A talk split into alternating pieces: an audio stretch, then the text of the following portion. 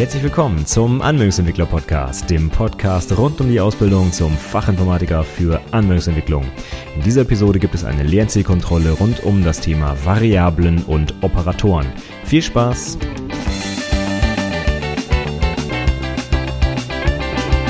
Hallo und herzlich willkommen zur 38. Episode des Anwendungsentwickler Podcasts. Mein Name ist Stefan Macke und heute machen wir mit unserer Lernzielkontrolle weiter. Beim letzten Mal haben wir nämlich aufgehört bei so ein paar grundlegenden Sachen rund um die Programmierung und heute steigen wir mal richtig ein und zwar mit dem Thema Variablen und Operatoren. Doch bevor wir loslegen, noch zwei andere kleine Sachen. Als allererstes, ab jetzt werde ich versuchen, dich immer persönlich anzusprechen, mit dem Du. Denn bislang, vielleicht ist es dir aufgefallen, habe ich immer von euch geredet, von euch Zuhörern da draußen. Doch ich habe mir mal überlegt, es ist eigentlich sehr selten, dass jemand zusammen mit jemand anderem einen Podcast hört. Meistens hört man ihn doch eher alleine beim Sport, beim Geschirr abwaschen, beim, ich weiß nicht, mit dem Hund Gassi gehen, wie auch immer. Und da ist es eigentlich irgendwie ein bisschen blöd, wenn ich immer von euch spreche. Ich meine natürlich nicht euch im majestätischen Sinne, ja, sondern ich meine immer euch alle da draußen. Ich habe mir das so ein bisschen angewöhnt, weil ich meine Lernzielkontrollen zum Beispiel immer mit meinen Azubis zusammen mache. Meistens sind die dann zu zweit und da spreche ich dann immer von ihr. Deswegen habe ich das hier so ein bisschen übernommen. Aber eigentlich ist es völliger Quatsch. Deswegen sage ich jetzt einfach mal du zu dir. Ich hoffe, das ist in Ordnung. Wenn es dich stört, dann schick mir eine Mail. Aber ich denke mal, den Großteil der Leute da draußen wird das wahrscheinlich eher ansprechen als dieses seltsame ihr, das ich bislang immer benutzt habe. So, das war Nummer eins. Nummer zwei geht auch nochmal in deine Richtung. Und zwar habe ich letzte Woche ja mein Gewinnspiel beendet rund um das individuelle Feedback zu deinem Abschlussprojekt. Ich möchte allen Teilnehmern, in diesem Fall mal wieder der Mehrzahl, da draußen danken, die mitgemacht haben. Vielen Dank für das tolle Feedback. Ich habe ganz viele positive Botschaften von euch bekommen, dass der Podcast euch weiterhilft und dass ich weitermachen soll und die Themen noch vertiefen soll und so weiter. Das werde ich auch tun. Ich sage also vielen, vielen Dank an alle, die teilgenommen haben und die drei Gewinner des Feedbacks, das ich dann individuell für das jeweilige Abschlussprojekt vergebe, die habe ich schon per Mail benachrichtigt. Vielen, vielen Dank also gerade auch an euch, dass ihr teilgenommen teilgenommen habt. Und ich hoffe, ihr könnt ein bisschen was mit meinem Feedback anfangen und das wirkt sich auch positiv auf eure Note aus. Das wäre natürlich sehr schön. Ich warte natürlich dann auf Feedback von euch, wenn ihr eure Noten dann bekommen habt, wenn es denn soweit ist. Es haben also nicht alle der drei Teilnehmer jetzt sofort ihre Prüfung. Bei einer ist es sogar noch zwei Jahre hin, bis sie die Prüfung hat. Aber Grundsätzlich denke ich mal, werde ich auch dann noch in der Lage sein, Feedback zu geben. Wahrscheinlich sogar eher besser als heute, denn habe ich ja noch mehr Prüfungen abgenommen und habe noch mehr Erfahrung in dem Bereich. Okay, das soll es gewesen sein. Dann legen wir jetzt mal los mit den eigentlichen Inhalten. Der Titel der Episode sagt es schon, Variablen und Operatoren. Und heute steigen wir mal in genau diese Themen ein, die ich auch in meinem Java-Tutorial, was meine Azubis immer machen, wenn sie die Ausbildung beginnen, als allererstes behandle, nämlich was ist eine Variable und im Anschluss daran verschiedene andere Fragen, die gleich kommen und dann der Bereich der Operatoren. Das sind so die Basisfunktionalitäten, die ich immer als erstes mal beibringe, wenn man mit der Programmiersprache arbeitet auch tatsächlich bevor ich mit der Objektorientierung anfange. So ist es aktuell aufgebaut. Ich hatte ja in einer letzten Episoden schon mal gesagt, dass ich es ganz toll finde, wenn, wenn äh, Bücher oder Tutorials von Beginn an mit der Objektorientierung arbeiten. Ich habe mein Tutorial noch genau andersrum. Ich fange tatsächlich erstmal mit Variablen an. Und ich habe ehrlich gesagt die Erfahrung gemacht, dass es tatsächlich etwas schwierig ist. Denn wenn ich zum Beispiel mit einer String-Variable dann arbeite, dann muss ich ja eigentlich erstmal erklären, was überhaupt ein String ist. Und darüber komme ich dann zum Thema Objekt und Klasse und Objektorientierung und ne, das wird immer schwierig. Von daher muss ich schon an der einen oder Stelle Stelle immer aufpassen, was erzähle ich jetzt schon und was nicht, damit das noch verständlich ist, was ich da beibringe. Ich habe jetzt aber den Weg gewählt, dass ich erstmal die Objektorientierung rauslasse. Gut, sind wir ganz ehrlich, ich glaube, das sind vier kleine Lektionen, Variablen, Operatoren, Zahlen und äh, Zeichen und dann sind wir auch schon im, im Bereich der Objektorientierung. Aber trotzdem, ich persönlich, wenn ich es heute nochmal neu machen müsste, würde ich tatsächlich direkt mit der Objektorientierung anfangen. Das macht das Ganze durchaus einfacher, wenn man mit einer objektorientierten Sprache wie Java in diesem Fall arbeitet. Aber gut, bei mir ist es jetzt noch so, wir fangen mit Variablen an und dann die Operatoren und ich glaube, die Fragen zu diesem Bereich, die sollten die heutige Episode füllen. Dann steigen wir doch direkt ein. Was ist denn eine Variable? Das ist ein Begriff, den man in der Programmierung sehr häufig benutzt, eigentlich fast jeden Tag, aber sehr wenige Leute sind in der Lage, den schön präzise zu definieren. Und ich würde einfach sagen, eine Variable ist ein benannter Speicherbereich des Computers. Mehr nicht. Das ist einfach nur ein Zeiger auf einen Bereich im Speicher des Computers, dem ich einen schönen Namen geben kann, damit ich als Mensch einfacher damit arbeite. Denn wenn ich sowas äh, mir vorstelle wie zum Beispiel ein Register im Computer, wo meinetwegen eine Zahl gespeichert wird und dieses Register hat die Adresse 0xa1fe, ist das vielleicht sehr schwierig für mich als Mensch damit zu arbeiten, weil ich mir natürlich anhand dieses Namens nichts herleiten kann. Ich weiß jetzt nicht, was da drin steht. Das ist einfach irgendeine fortlaufende Zahl und da kann ich mir sehr schlecht merken als Mensch, in welchem Register jetzt nochmal der Mehrwertsteuersatz stand. Stattdessen hätte ich ganz gerne eine Variable mit einem Namen Mehrwertsteuersatz, damit ich mir diese komischen Dinger nicht merken muss. Und genau dafür sind Variablen da. Wir benennen einfach einen Speicherbereich im Computer, so dass ihn der Mensch verstehen kann. Wie wir das benennen, ist natürlich dem Entwickler überlassen. Man kann natürlich auch bescheuerte Namen vergeben, aber wir gehen mal davon aus, dass die Variablen, die wir benutzen, vernünftig sprechende Namen haben. Also zum Beispiel Mehrwertsteuersatz. Dann weiß ich genau, aha, damit ist der Mehrwertsteuersatz gemeint und nicht irgendwie etwas anderes. Ja, wenn wir schon bei der Benennung der Variablen sind, dann bleiben wir doch gleich beim Thema. Wie kann man denn jetzt überhaupt Variablen benennen? Ganz konkret in Java. Welche Zeichen sind denn da erlaubt?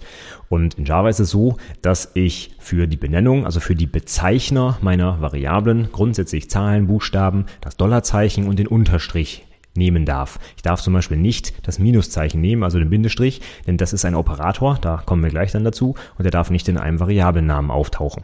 Ich kann aber durchaus ein Dollarzeichen zum Beispiel benutzen, wie es in PHP sogar üblich ist. Da müssen alle Variablen mit einem Dollarzeichen beginnen. Das kann ich in Java auch tun. Ich kann auch das Dollarzeichen mitten reinschreiben, wunderbar. Ist allerdings nicht Konvention. Und da sind wir jetzt gleich beim nächsten Thema. Alles, was ich darf, ist schön und gut, aber es das heißt noch lange nicht, dass ich das auch benutzen sollte. Und in Java würde ich dringend davon abraten, Dollarzeichen zum Beispiel zu benutzen oder auch Unterstriche in Variablennamen. Denn wie wir beim letzten Mal schon kennengelernt haben, gilt in Java eigentlich die Konvention, dass wir Bezeichner in Camel Case Schreibweise benennen. Insbesondere Variablennamen und Methodennamen. Klassennamen, das wisst ihr bestimmt, werden in Pascal Schreibweise geschrieben, also mit großem Anfangsbuchstaben. Aber Variablen und Methodennamen fangen mit kleinem Buchstaben an und alle an das erste Wort der Variable an äh, häng, angehängten Wörter beginnen dann wieder mit einem weiteren Großbuchstaben. Das war ja die Camel Case Schreibweise. Und da bietet es sich auf jeden Fall nicht an, irgendwo ein Dollarzeichen reinzumachen, denn das ist, wie gesagt, in anderen Programmiersprachen Standard, aber nicht in Java und genauso wenig der Unterstrich. Den Unterstrich würde ich dann benutzen, wenn ich sowas wie Snake Case benutze, also einzelne Wörter einer Variablen, ähm, eines Variablenbezeichners mit Unterstrichen trenne. Aber das mache ich eben nicht. In Java benutze ich Camel Case. Von daher brauche ich eigentlich weder das Dollarzeichen noch den Unterstrich. Auch wenn sie erlaubt wären, würde ich davon abraten, die zu benutzen, außer ihr wollt mit äh, euren Java-Entwicklerkollegen aneinander geraten und und äh, Grabenkämpfe führen. Und das würde ich nicht tun. Deswegen empfehle ich euch, die Sachen wegzulassen. Benutzt Zahlen, Buchstaben, benennt eure Variable nach Camel Case. Und übrigens, es ist nicht erlaubt, dass eine Variable mit einer Zahl beginnt, also ihr müsst immer mit einem Buchstaben anfangen. So, jetzt haben wir schon gelernt, was eine Variable ist und wie wir die nennen dürfen, zumindest in Java. Jetzt noch die Frage, was kann denn so eine Variable jetzt eigentlich speichern? Was können wir damit anfangen? Und da kommt die nächste Frage, nämlich, was ist ein Datentyp? Und die Antwort beantwortet genau die Frage, die ich zuerst gestellt habe, nämlich, was kann eine Variable speichern? Ein Datentyp definiert nämlich, welche Werte eine Variable aufnehmen kann. Und davon gibt es verschiedene, zum Beispiel Zahlen oder Zeichen oder Buchstaben, Zeichenketten und äh, logische Ausdrücke und so weiter. Und Einige davon, die kennt ihr sicherlich schon. Wenn wir jetzt hier mal ganz vorne anfangen, können wir vielleicht mit den einfachsten anfangen, nämlich zum Beispiel den Zahlentypen. Da gibt es dann zum Beispiel int und double und long und so weiter. Die wollen wir heute aber nicht alle durchkauen. Die kommen in der nächsten Episode. Da gehe ich dann auf die verschiedenen Zahlen ähm, Gleitkommazahlen, Ganzzahlen und äh, Zeichendatentypen ein, die es so gibt. Heute definieren wir erstmal, es gibt Datentypen, es gibt verschiedene und wichtig ist, wenn ich in Java, der statisch typisierten Programmiersprache, einer Variablen einen Datentyp gegeben habe, dann kann ich danach auch nur solche Werte in diese Variable speichern, die diesem Datentyp entsprechen. Ich kann also nicht eine int-Variable, also eine ganzzahlige Variable definieren und im Anschluss dann eine Kommazahl da reinschreiben oder eine Zeichenkette. Das funktioniert nicht. Dann sagt der Java Compiler, Moment mal, diesen Wert, den du da in diese Variable reinschieben willst, die passt nicht zum Datentyp. Und das erlaubt mir der Compiler nicht.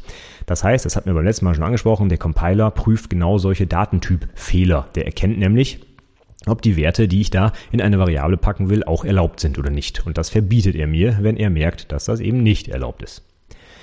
Dann kommen wir gleich zum nächsten Punkt. Wie deklariert man denn eine Variable in Java?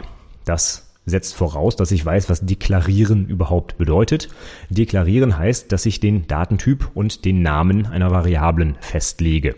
In Java hatten wir gesagt, statisch typisiert, braucht jede Variable nicht nur einen Namen, sondern eben auch den Datentyp. Und in Java, so wie in vielen anderen Programmiersprachen, wie zum Beispiel C++ oder auch in C Sharp, üblich, ist es so, dass der Datentyp vor dem Variablennamen steht. Und damit beantworten wir jetzt die Frage. Also eine Variable deklarieren wir, indem wir den Datentyp und den Namen der Variablen festlegen und hintereinander schreiben. Und damit wären wir schon fertig. Also eine komplette Variablendeklaration in Java könnte so aussehen. String, Text, Semikolon. Dann bin ich fertig. Damit habe ich eine Variable mit dem Namen Text deklariert vom Typ String. Das bedeutet, ab jetzt kann ich da Zeichenketten reinschieben. Gut, jetzt kommen wir zum weiteren Begriff, der häufig mit der Deklaration durcheinander geworfen wird, und zwar der Initialisierung. Was bedeutet es, wenn eine Variable initialisiert wird? Initialisieren bedeutet, dass die Variable zum ersten Mal einen Wert bekommt. Das heißt, die allererste Wertzuweisung an eine Variable, die wird Initialisierung genannt. Das Beispiel von eben, wenn ich schreibe String Text Semikolon, dann habe ich eine Variable deklariert, sie hat aber noch keinen Wert bekommen. Ich habe damit nur gesagt, hier lieber Compiler, reservier mir mal ein Stückchen Speicher unter dem Namen Text und da möchte ich irgendwann später mal eine Zeichenkette reinpacken. Aber ich habe genau das letzte noch nicht getan. Das heißt, es steht noch kein Wert dort drin. Und erst wenn ich das zum allerersten Mal tue, dann habe ich eine Variable initialisiert. Üblicherweise ist es so, dass ich eine Variable deklariere und auch gleichzeitig initialisiere, weil es eigentlich sehr wenige Anwendungsfälle gibt, wo Variablen erst später einen Wert bekommen. Und normalerweise macht man beides zusammen. Das heißt, ich würde sowas schreiben wie String, Text gleich in Anführungszeichen ABC. Semikolon. Dann habe ich sowohl die Variable deklariert, indem ich ihr Datentyp und Namen gegeben habe, aber ich habe auch gleich einen ersten Wert in die Variable reingeschoben und das bedeutet, ich habe sie initialisiert. Von daher, wenn ich jetzt beides zusammen mache, dann habe ich eine Deklaration und eine Initialisierung in einem Schritt erledigt, aber es sind trotzdem separate Vorgänge, die ich zur Not auseinanderziehen könnte, wenn es denn der Anwendungsfall aus welchem Grund auch immer vorsieht. So, jetzt haben wir gerade schon etwas genutzt, was wir noch gar nicht genauer benannt haben, nämlich dieser, diese Zeichenkette, die wir da reingeschoben haben, das ABC in Anführungszeichen. Das ist ein besonderer Bestandteil, den ich in meinem Programm aufgeschrieben habe und so etwas nennt man ein Literal. Ein Literal, das ist ein fixer Wert, zum Beispiel eine Zahl oder eben wie gerade jetzt im Beispiel der Text ABC und den kann ich zum Beispiel in eine Variable packen. Muss ich aber nicht. Den kann ich auch direkt als Parameter zum Beispiel einer Methode übergeben oder irgendwo als Konstante ablegen oder wie auch immer. Also alle diese fixen Werte, also wirklich, wirklich konkrete Zahlen, zum Beispiel 19 ne, für den Mehrwertsteuersatz oder eben Hallo für den String Hallo, warum auch immer ich den brauche in meinem Programm. Ja, Das sind sogenannte Literale. Ich habe jetzt also, wenn ich schreibe String Text gleich ABC, habe ich die Variable Text deklariert und mit, der, mit dem Literal ABC initialisiert. So, dann kommen wir jetzt mal zu einem ganz anderen äh, Themenbereich und zwar dem sogenannten Gültigkeitsbereich der Variablen. Wie lange und wo ist eine Variable eigentlich gültig in einem Programm? Gültig bedeutet zunächst einmal, dass ich auf diese Variable zugreifen kann, ihr zum Beispiel einen Wert geben kann oder eben diesen Wert abfragen kann. Und in den meisten Programmiersprachen, die ich kenne, insbesondere in Java, ist eine Variable dort gültig, wo sie definiert wurde, und zwar genau ab der Zeile, in der sie definiert wurde, und dann ist sie in dem aktuellen Block, in dem sie definiert wurde, und allen untergeordneten Blöcken gültig. Das bedeutet also, wenn ich ein Programm schreibe und eine Variable deklariere, dann ist sie erst ab dieser Zeile, wo ich wirklich das String Text hingeschrieben habe, gültig und ich kann erst danach einen Wert reinschieben oder rausholen und so weiter. Ich kann allerdings auch dann ab diesem Punkt im Programm in allem, in allen weiteren Zeilen und auch in untergeordneten, untergeordneten Blöcken darauf zugreifen. Also wenn ich zum Beispiel eine Variable de de deklariere und ich starte danach eine Vorschleife, die einen eigenen Block aufmacht, dann kann ich auch innerhalb der Vorschleife auf die Variable zugreifen. Wenn ich aber zum Beispiel innerhalb einer Vorschleife eine Variable deklariere, dann ist sie, wenn die Vorschleife verlassen ist und der Block beendet ist, dort nicht mehr verfügbar und ich kann dann nicht mehr darauf zugreifen. Das muss man natürlich wissen und das ist gerade für Programmieranfänger Anfänger häufig schwierig. Ähm, woran erkenne ich, wann ich jetzt auf eine Variable zugreifen kann und wann nicht? Dann sagen sie, hey, ich habe das doch in Zeile 95 deklariert, warum kann ich in Zeile 100 nicht drauf zugreifen? Ja, weil das in Zeile 95 leider ein untergeordneter Block war und der ist jetzt verlassen in Zeile 100 und dann ist die Variable nicht mehr gültig. So, das sind so Kleinigkeiten, die man eigentlich nur lernt, wenn man es mal selber macht. Ich kann das auch verstehen, wenn ich das hier im Podcast erkläre, dass das langsam nicht mehr ganz so gut nachvollziehbar ist. Ähm, von daher seht es mir nach. Ich tue mein Bestes, um diese Gegebenheiten so ein bisschen verständlich rüberzubringen. Ihr müsst es aber wahrscheinlich sowieso einfach mal im Quelltext ausprobieren, nachmachen, denn nur da, glaube ich, kann man es richtig verstehen, was ich hier alles erzähle. Es gibt eigentlich noch eine Ausnahme von diesem Gültigkeitsbereich und das sind die Instanzvariablen. Dazu müssten wir jetzt ein bisschen Objektorientierung vorgreifen. Ihr kennt es, dass man in Klassen direkt auf der Klassenebene Variablen definieren kann und das sind dann die sogenannten Instanz- oder Objektvariablen. Und die kann ich in meiner Klasse irgendwo definieren. Die muss ich nicht ganz oben hinschreiben, die könnte ich theoretisch auch ganz am Ende der Klasse hinschreiben. Trotzdem sind diese Instanzvariablen in jeder Methode der Klasse verfügbar. Dort muss ich also keine Reihenfolge einhalten. Wobei ich aus Gründen der Kompatibilität, sage ich mal, zu meinem übrigen Code durchaus empfehlen würde, das zu tun. Das heißt, ich würde die Instanzvariablen alle an einer Stelle definieren und zwar zu Beginn der Klasse. Das ist eigentlich gängige Praxis, dass man das so macht, damit man also nicht überall in der ganzen Klasse rumsuchen muss, wo vielleicht eine Variable deklariert wurde. Ich würde die alle nach oben packen, aber ich muss das nicht tun. Ich könnte sie theoretisch auch erst nach der Methodendefinition deklarieren, die diese Variable schon benutzt. Übrigens in anderen Programmiersprachen ist das nicht unbedingt so. In JavaScript zum Beispiel, da kann ich eine Variable deklarieren, aber ich kann sie vorher schon benutzen. Fragt mich nicht, wie das genau funktioniert. Ist ein super großer, ähm, äh, eine super große Fehlerquelle, wie ihr euch vielleicht vorstellen könnt. Aber das habe ich mal gelesen, dass das tatsächlich funktioniert. Und die letzte Frage aus dem Bereich der Variablen, die ich noch stellen würde, ist, was ist ein Cast? Ganz einfache Antwort. Ein Cast ist eine explizite Typumwandlung. Hm, was heißt das? Wir haben beim letzten Mal schon gehört oder auch eben gerade nochmal, ich kann, wenn ich in einer statisch typisierten Programmiersprache arbeite, nicht einfach einen Datentyp in eine Variable eines anderen Typs reinschieben. Also ich könnte nicht einfach sagen, mach den String mal zu einem Integer. Das funktioniert nicht. Ich kann jetzt aber explizit, also wirklich im Code das hinschreiben, dass ich als Entwickler mich entscheide, einen Typ in einen anderen umzuwandeln. Ich möchte zum Beispiel einen Double in einen Int reinschieben. Weiß aber, Moment mal, das funktioniert ja nicht, denn Double ja, ist genauer, hat eine Nachkommastelle und das kann man nicht in einen In reinschieben, weil dann ein Genauigkeitsverlust die Folge wäre. Ich kann mich aber als Entwickler dazu entscheiden, dass ich das trotzdem will und ich kann Java quasi dazu zwingen, das Double in ein Int umzuwandeln, auch wenn dabei Genauigkeit verloren geht. Dadurch, dass ich mich als Entwickler explizit dafür entscheide, sagt der Compiler, okay, der wird wohl wissen, was er tut, ne? der ist ja schlauer als ich, als dummer Compiler, und wenn er mir das sagt, dann mache ich das. Dann muss er aber auch mit dem Genauigkeitsverlust leben. Das heißt, ich könnte durchaus eine Double-Variable in einen int casten. Und was bedeutet das dann? Ja, dann wird halt versucht, der Wert in diesen anderen Datentyp umzuwandeln und im Fall von Double wird halt einfach der Nachkomma, die, die Nachkommastellen wird einfach abgeschnitten. Wie funktioniert jetzt dieser Cast? Syntaktisch sieht es einfach so aus, dass ich in runden Klammern vor den Datentyp, den ich umwandeln will, den neuen Datentyp schreibe. Das heißt, ich würde in unserem Beispiel, wenn ich Double zu int casten will, habe ich vielleicht eine Double-Variable mit dem schönen Namen d, damit man sich schön merken kann. Und dann schreibe ich einfach Klammer auf, int, Klammer zu, d. Damit habe ich die Variable d, also den Double, auf int gecastet. Und die Programmiersprache wird jetzt versuchen, den Wert in den anderen Datentyp umzuwandeln. Das Beispiel kann man vielleicht noch nachvollziehen. Interessanter wird es natürlich gerade, wenn ich irgendwie polymorph arbeite. Wenn ich also zum Beispiel mit einer Vererbungshierarchie arbeite oder mit Interface-Implementierung. Da kann ich dann Klassen in andere Klassen casten, wenn sie zum Beispiel in der Vererbungshierarchie liegen. Ich kann also zum Beispiel, wenn ich äh, ein Auto habe, das von der Klasse Fahrzeug erbt, dann kann ich durchaus ein Auto in ein Fahrzeug casten, wenn ich das möchte. Wäre zwar nicht notwendig, weil es polymorph auch so funktionieren würde, aber das könnte ich tun. So, dann kommen wir nun mal zum zweiten Bereich der heutigen Episode, nämlich den Operatoren. Und da fangen wir mal mit dem wichtigsten Operator an, den wahrscheinlich alle auch direkt als allererstes benutzen, wenn sie was programmieren, nämlich dem Zuweisungsoperator. Und das ist in Java das einfache Gleichheitszeichen. Und das kann ich eingeben und wenn ich jetzt als neuer Programmierer mir dann das angucke, was da steht, dann kommt mir das vielleicht irgendwie seltsam vor. Denn ich kenne das Gleichheitszeichen eigentlich aus der Mathematik und da heißt es halt eben, dass zwei Seiten einer Gleichung identisch sind.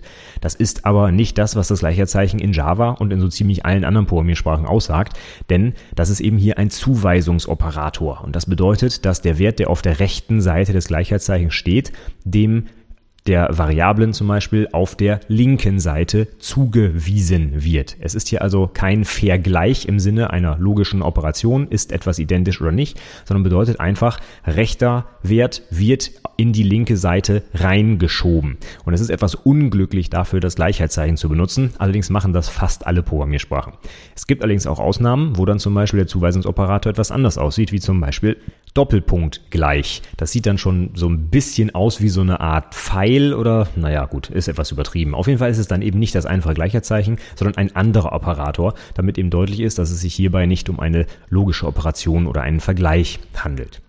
Also ganz wichtig, Gleichheitszeichen, Zuweisungsoperator. Dann wäre die nächste Frage, wenn man schon in der Mathematik so ein bisschen bleibt, wie führt man denn grundlegende arithmetische Operationen in Java aus? Also Arithmetik, ne, die Basisdinger, die wir noch aus der Schule kennen, ne, plus, minus, mal geteilt und so weiter. Und dafür gibt es in Java wie auch in jeder anderen Programmiersprache eingebaute Operatoren.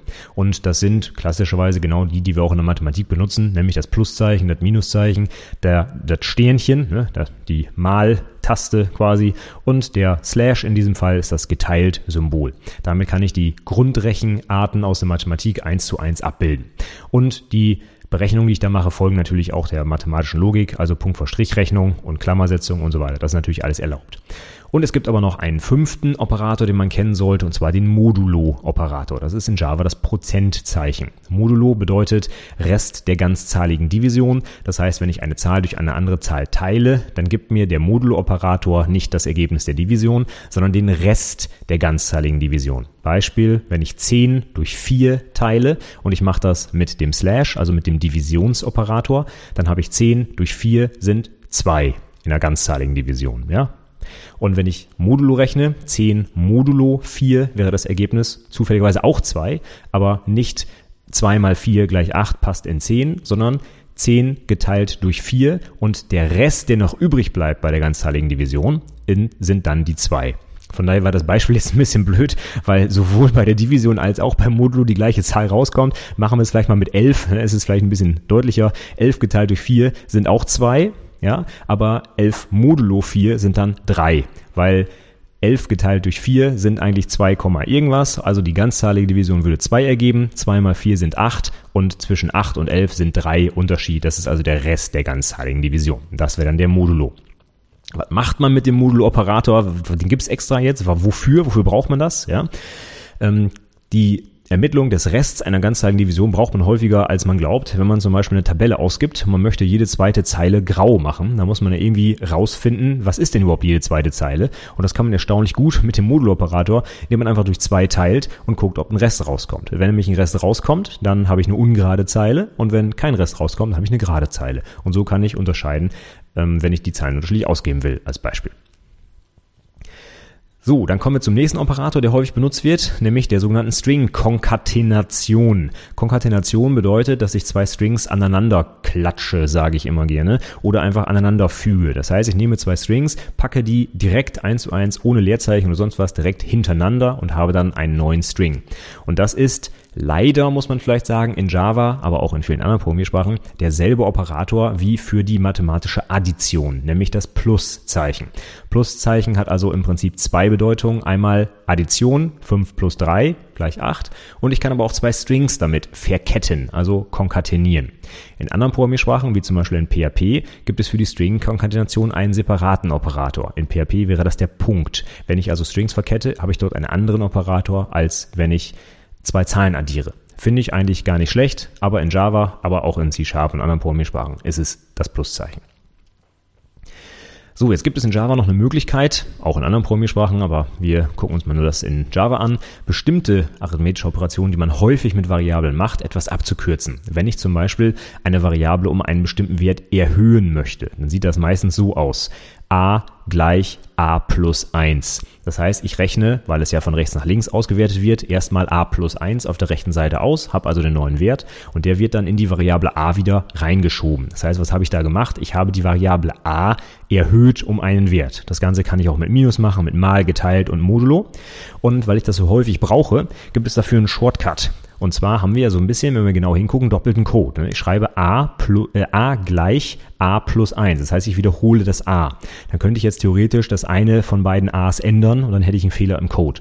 Also um das abzukürzen, um das eine a wegzulassen, gibt es einen separaten Operator und Davon gibt es fünf Stück, genau wie es fünf äh, arithmetische Operatoren gibt, gibt es dann die entsprechenden Shortcut-Operatoren, wo ich einfach hinter den Operator ein Gleichheitszeichen schreibe, also zum Beispiel plus gleich. Und das ist dann ein Shortcut für genau die Operation. Nimm den Wert der aktuellen Variable, rechne damit irgendetwas, im Falle von plus gleich eben eine Addition, und dann nimm den Wert, den neuen Wert und pack ihn in die Variable wieder rein. Wenn ich also sage a plus gleich 5, bedeutet das, nimm den aktuellen Wert von a, rechne 5 drauf und pack den neuen Wert wieder in A rein. Und damit habe ich dann aber eben etwas Code gespart und kann mich nicht mehr vertun und es ist halt eben auch schneller zu tippen. So, es gibt noch besondere Operatoren, das sind die sogenannten unären Operatoren. Bislang haben wir von Operatoren gesprochen, die immer zwei Operanden haben, nämlich zum Beispiel plus, minus, mal und so weiter. Es ist wenig sinnvoll zu schreiben 2 plus da fehlt einfach was. Ich muss einfach machen 2 plus 3 oder 2 plus 5 oder sonst irgendwas. Und diese Operatoren brauchen also zwei Operanden, ein links, ein rechts vom Operator. Es gibt aber auch unäre Operatoren, die nur einen einzigen Operanden benutzen und die sind zum Beispiel in Java das Plus Plus oder das Minus Minus. Damit kann man eine Variable um einen Wert 1 erhöhen oder erniedrigen. Plus plus erhöht, minus minus erniedrigt. Und die stehen entweder vor oder hinter einer Variablen, aber danach oder davor kommt dann halt keine zweite Variable oder ein ähm, Literal. Das heißt, ich könnte einfach schreiben a plus plus Semikolon und das würde dazu führen, dass a um 1 erhöht wird aber es ist kein zweiter Operand nötig. Also, wenn man jetzt mal zu den vorherigen Operatoren, diesen Shortcut-Operatoren zurückkommt, wenn ich jetzt habe a plus gleich 1, dann könnte ich das abkürzen durch a plus plus. Wäre genau das gleiche.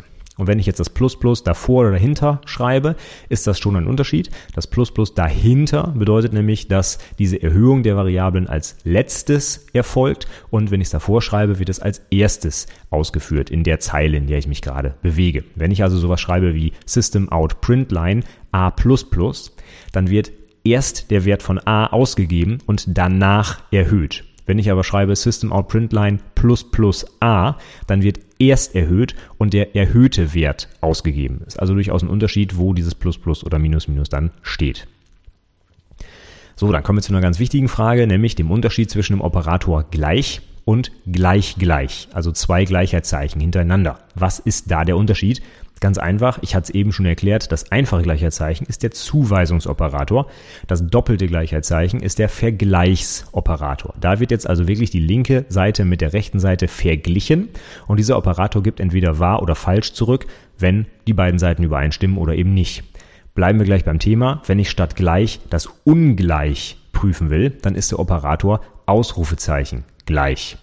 Ausrufezeichen ist auch ein unärer Operator, damit kann ich einen Wahrheitswert umdrehen, deswegen wird er hier ganz schön wiederverwendet. Also Ausrufezeichen gleich steht für den Ungleich-Operator. Der guckt also, ob links und rechts die beiden Seiten ungleich sind und gibt dann wahr zurück. Wenn wir schon bei der Logik sind, auch wenn wir uns noch gar nicht mit Boolschen Variablen äh, beschäftigt haben, gibt es ja noch ein paar mehr Operatoren, um logische Vergleiche durchzuführen. Insbesondere gibt es logische und, das logische oder und das exklusive oder. Gibt es tatsächlich auch einen Operator für in Java. Das logische und ist das doppelte kaufmännische und, also auf, äh, auf Englisch heißt es ja Ampersand, also das äh, Shift 6, wenn ihr das auf der Tastatur eingebt. Und das logische oder, das ist die doppelte Pipe, also der vertikale Strich, den man eingeben kann mit Alt-Gr und den spitzen Klammern auf der deutschen Tastatur. Und das exklusive Oder ist tatsächlich auch ein separater Operator. Und zwar ist es das Dach. Äh, ich weiß nicht, wie man sonst nennen sollte. Das ist die Taste links neben der 1, ganz oben links auf der Tastatur. Also im Prinzip die spitze Klammer, die so ein bisschen auf dem Kopf steht. Das ist das exklusive Oder. Was bedeutet das? Logisches und beide Seiten der, äh, des Operators müssen wahr sein, um als Gesamtergebnis wahr zu ergeben. Das logische oder bedeutet eine von beiden oder beide Seiten müssen wahr sein. Und das exklusive oder bedeutet genau eine der beiden Seiten muss wahr sein, damit das Endergebnis auch wahr ist. Aber bevor wir das vertiefen, sagen wir vielleicht mal erstmal, was für einen Wert so eine boolsche Variable überhaupt annehmen kann. Was ist überhaupt eine boolsche Variable?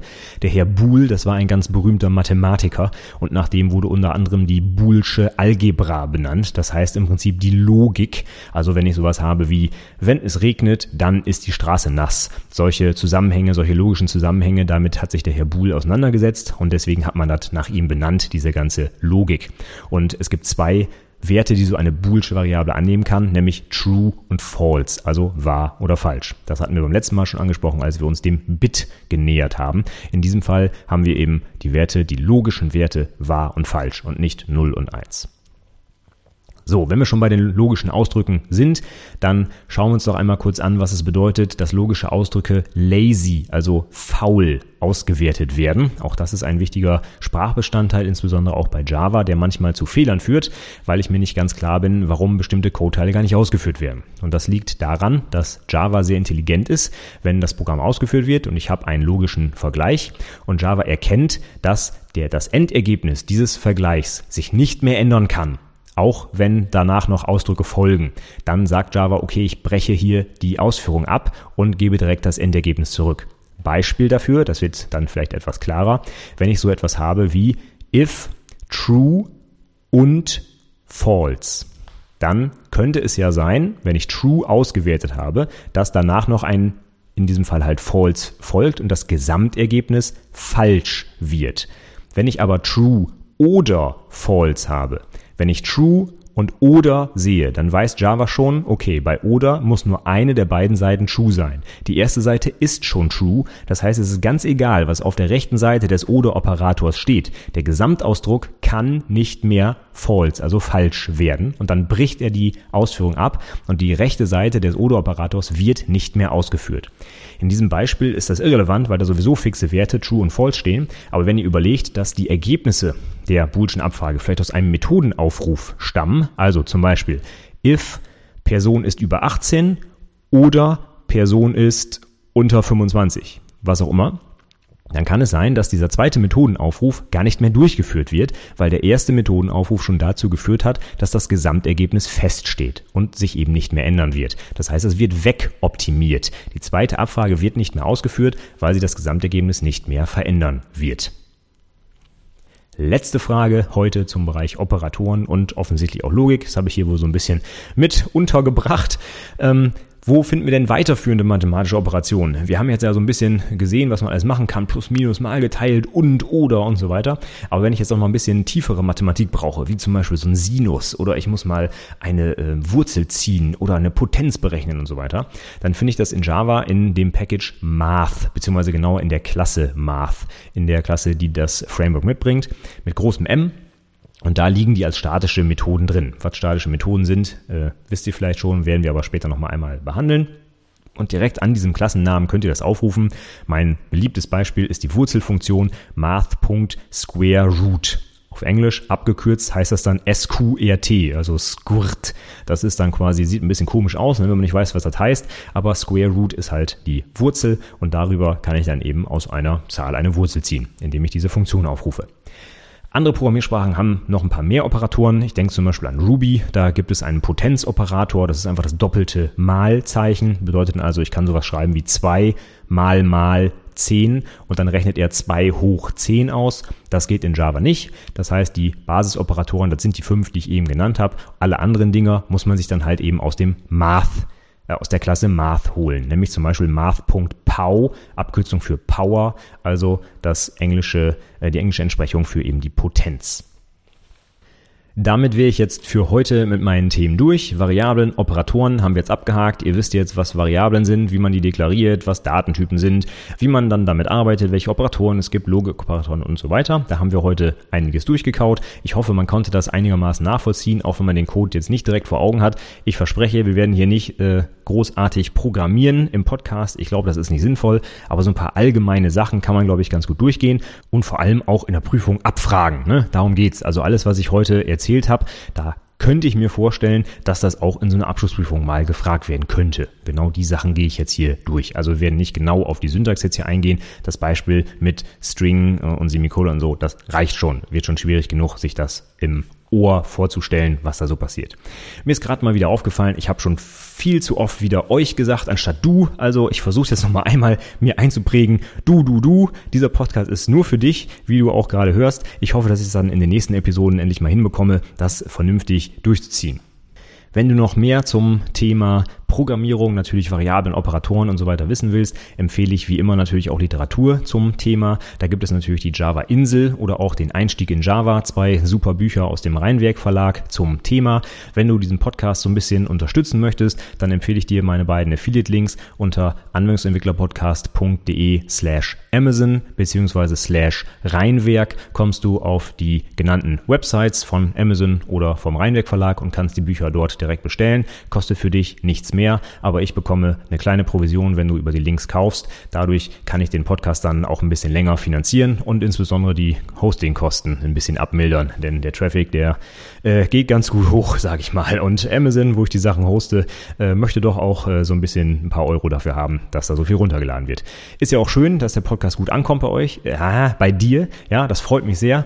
Wenn das noch länger so bleiben soll, wäre es schön, wenn du mich unterstützt. Würde mich freuen. Okay, dann wie immer zum Abschluss der Hinweis zu den Shownotes zur heutigen Episode gibt es wie immer unter anwendungsentwicklerpodcast.de slash 38, also 38 für die 38. Episode. Da, wenn du schon auf der Website bist, schau doch einfach mal, was ich letzte Woche so gepostet habe. In diesem Fall habe ich letzte Woche einen Artikel veröffentlicht, beziehungsweise eigentlich kein Artikel, sondern zwei Seiten, die ich auch ständig aktualisieren werde. Und zwar einmal eine große Liste der schriftlichen Prüfungsthemen der letzten Jahre. Seit 2010 habe ich mal eine kleine Übersicht erstellt, was denn so in ganzheitlich 1 und 2 der IHK-Abschlussprüfung dran war. So als kleinen Überblick, äh, dass man mal weiß, worauf man sich einlässt und was man vielleicht alles noch so lernen muss. Und die Links der Woche, letzte Woche, handelten von dem größten und schwierigsten und bösesten Softwarefehler, den es gibt, nämlich dem bekannten Null. Das Null, das macht so viele Probleme. Vermeide das unbedingt bei deiner Programmierung. Und ich habe mal einen schönen Artikel verlinkt, wo mal wirklich sehr ausführlich dargelegt wird, warum Null eigentlich keine so tolle Idee war und warum man das auf jeden Fall verhindern sollte, dass das in seinem Code ähm, ja vielleicht sogar wirklich eine Bedeutung bekommt und irgendwo abgefragt wird oder benutzt wird. Wenn du möchtest, schick mir gerne Feedback zu dieser Episode oder auch jegliche Art von Fragen rund um die Ausbildung oder zum Thema von heute. Schick mir eine Mail an mail@anwendungsentwicklerpodcast.de oder schreib mir einen Kommentar zur Episode.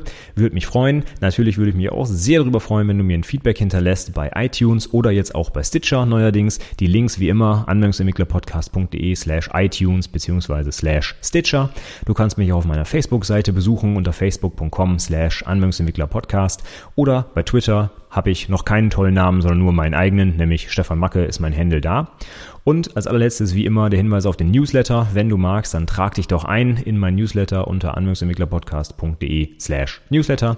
Dieses Mal kann ich leider nicht mehr mit einem Gewinnspiel locken, denn das ist ja abgelaufen. Aber die Checklisten zu deinen Projektarbeit-Artefakten, die gibt es natürlich weiterhin und du bekommst dann jedes mal oder jede Woche von mir jeden Montag die Informationen, was es so an Neuigkeiten auf der Website gibt und auch die Links der Woche bekommst du immer vorab schon in dein Postfach.